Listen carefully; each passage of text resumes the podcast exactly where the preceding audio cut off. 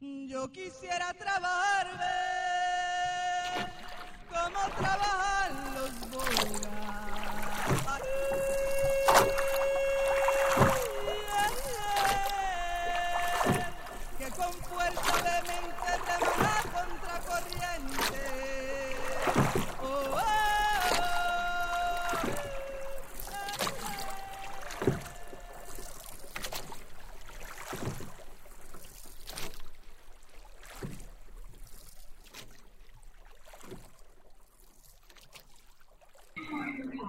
Bueno, Luna, te quiero contar algo.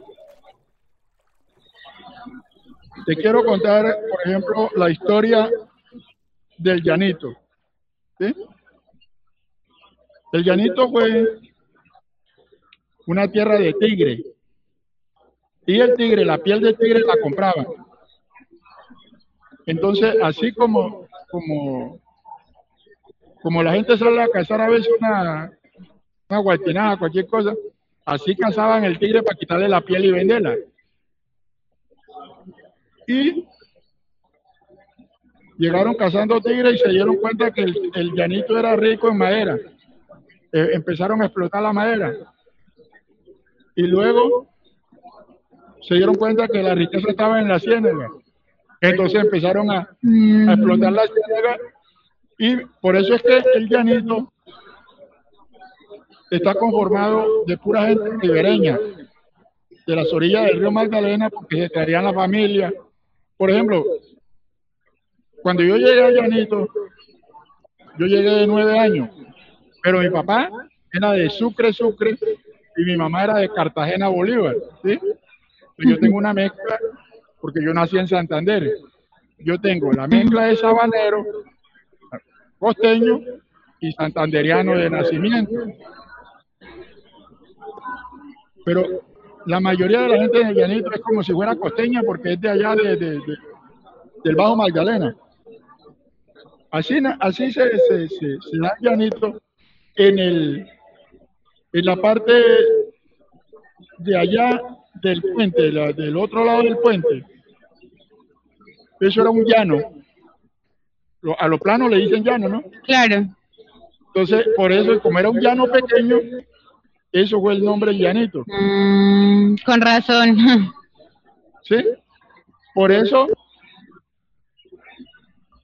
eh, dice la gente, no, pero esto de llanito no tiene nada, esto es más, más quebrado que. No, era que el pueblo se, se da allá, el, el caserío, y esa, isla era una isla grande, tenía tres calles.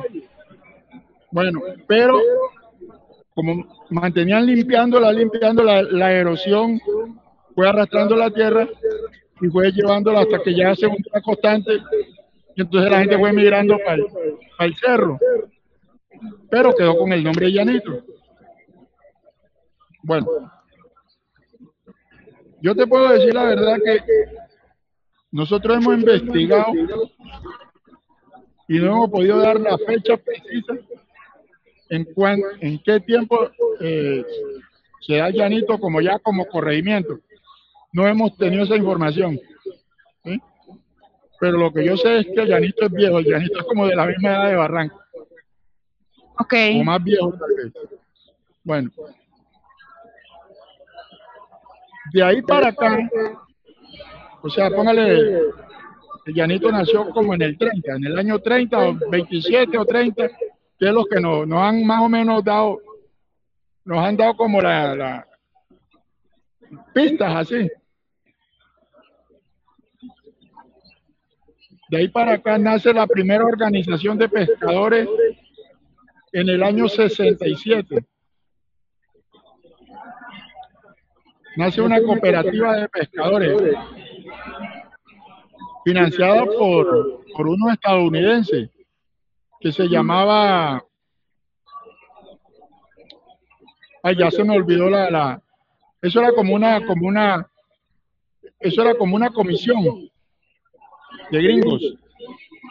Y vinieron y crearon dos cooperativas en Colombia.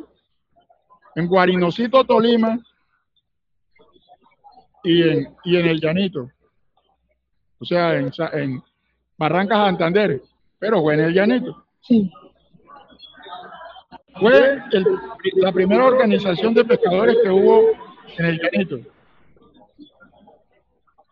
Pero resulta que como nosotros tenemos un problema, eso no es, eso no es mentira, es verdad.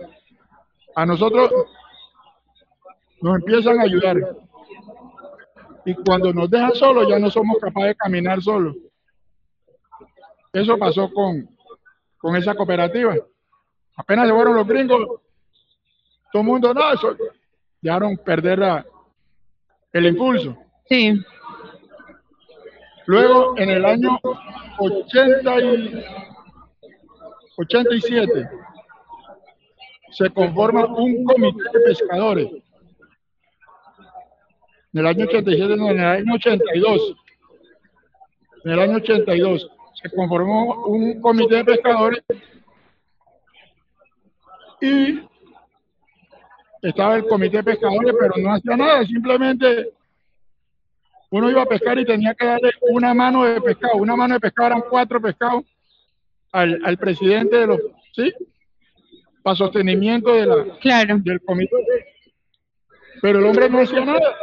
Entonces todo el mundo se y al último ya no le daban la mano. Claro. ¿sí? Entonces, bueno.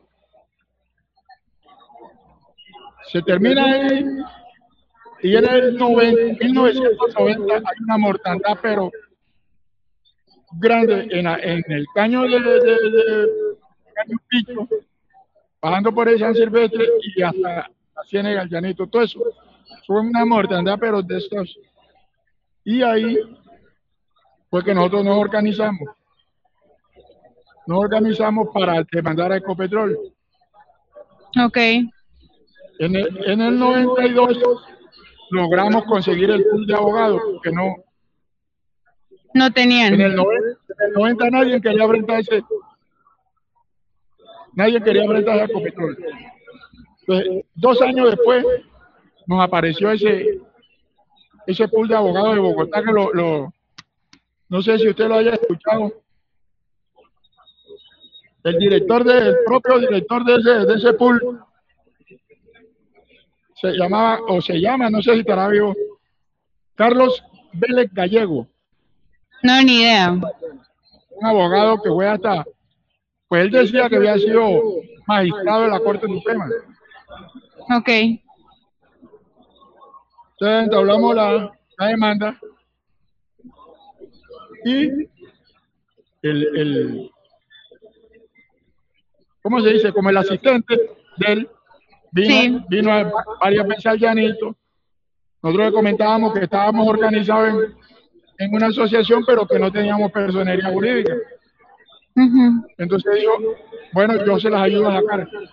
Nos ayudó ese, ese, ese abogado, Efraín Cantor, se llama. Nos ayudó y nos sacó la, la personería jurídica por el Ministerio de Agricultura. Por eso la asociación de por aquí, la que tenga personería jurídica directamente del ministerio es la de nosotros. Claro. Ministerio de Agricultura.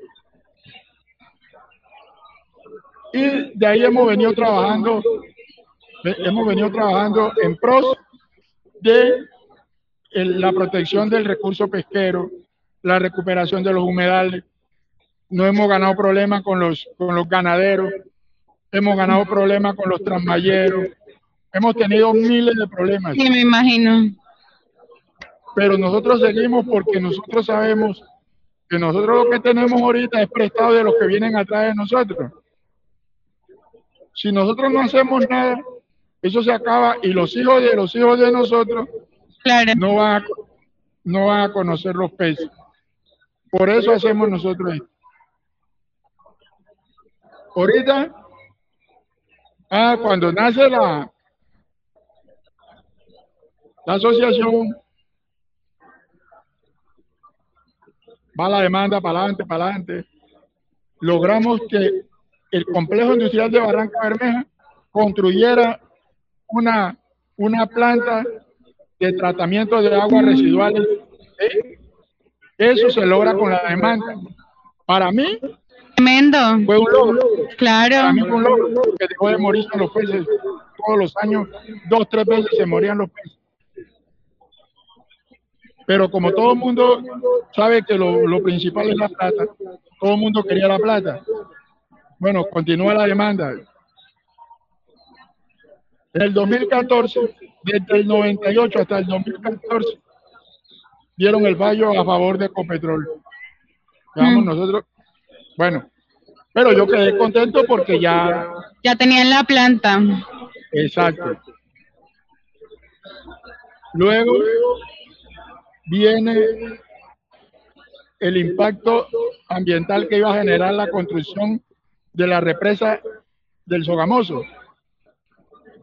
Entonces nosotros dijimos, si nos ponemos a demandar, nos pasa lo mismo que con Ecopetrol. No logramos nada y prácticamente el daño quedó hecho. Sí. Entonces montamos otra estrategia. Ahí es donde nace la mesa de pesca del río Sogamoso. Nos unimos, éramos 12 asociaciones, nos reunimos, hicimos, conformamos la mesa de pesca, que era un espacio de diálogo, de, de plan- planeación, donde planeábamos qué le íbamos a decir, cómo íbamos a proponer y todo. Y nos dio resultado. Nos dio resultado porque Isagen, Isagen se apoyó a, la- a las propuestas. Que nos quedan cinco minutos. Ya. Imagínese, esto se pasó volando. No, no. Bueno, entonces, nosotros con Isagen hemos logrado sacar unos proyectos, bueno, convenios, todo lo más convenios, para construir una pesquera. Porque como vemos que el pescado se va disminuyendo, que el recurso pesquero en el ambiente natural está disminuyendo, entonces nosotros queremos alternar la producción de peces en, en- en cultivo con la pesca artesanal Ok. para poder, para poder sobrevivir. Pero nosotros necesitamos, necesitamos que los jóvenes se pongan las pilas en esto y tomen la rienda para que lo que nosotros estamos construyendo ahora se convierta en una empresa productiva y que eso sea modelo para otros para otros sectores, para eh, otras regiones que sea modelo de, ese, de, ese- de esa forma de, de- de buscar alternativas. Porque, Sí. porque nosotros buscamos son alternativas. Y, y consideramos que hasta ahora vamos bien. Porque ya nosotros hemos, ya hemos sacado producción. Vamos, vamos, valor- vamos valorando el terreno porque el terreno, una finca que compró Isagen y nos las entregó Ok. y, y, y, y con los, los convenios, nosotros, ellos ponen plata y nosotros ponemos trabajo. Y ahí la, la vamos, vamos adelantando eso. Y, y consideramos de que, de que, bueno, es como la alternativa, porque si no buscamos la forma de, de producir pescado en cautiverio haciendo piscicultura, créanme que nosotros tiramos a desaparecer Claro. porque es que la, la pesca no da para uno vivir así simplemente. Me imagino. No, pues bueno, yo tenía la última pregunta que es como, si usted piensa en el río Magdalena, ¿en qué palabras piensa? En el río, si pienso en el río Magdalena, ¿en qué palabra pienso? Vida, Vida. vida. ¿Y en qué otra? Pienso en vida y pienso crecimiento.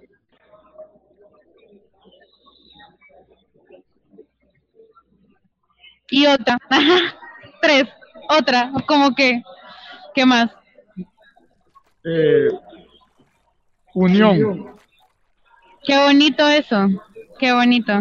¿Y, y cómo le digo, la asociación esta que me dice el río Sogamoso, ¿cuántos, cuántas asociaciones están? Ahorita nosotros quedamos apenas ocho asociaciones. te comentaba que éramos 12, Sí, pero como no vieron plata enseguida, eso no sirve para nada. y Claro. Y nosotros seguimos ahí. Yo quisiera trabajar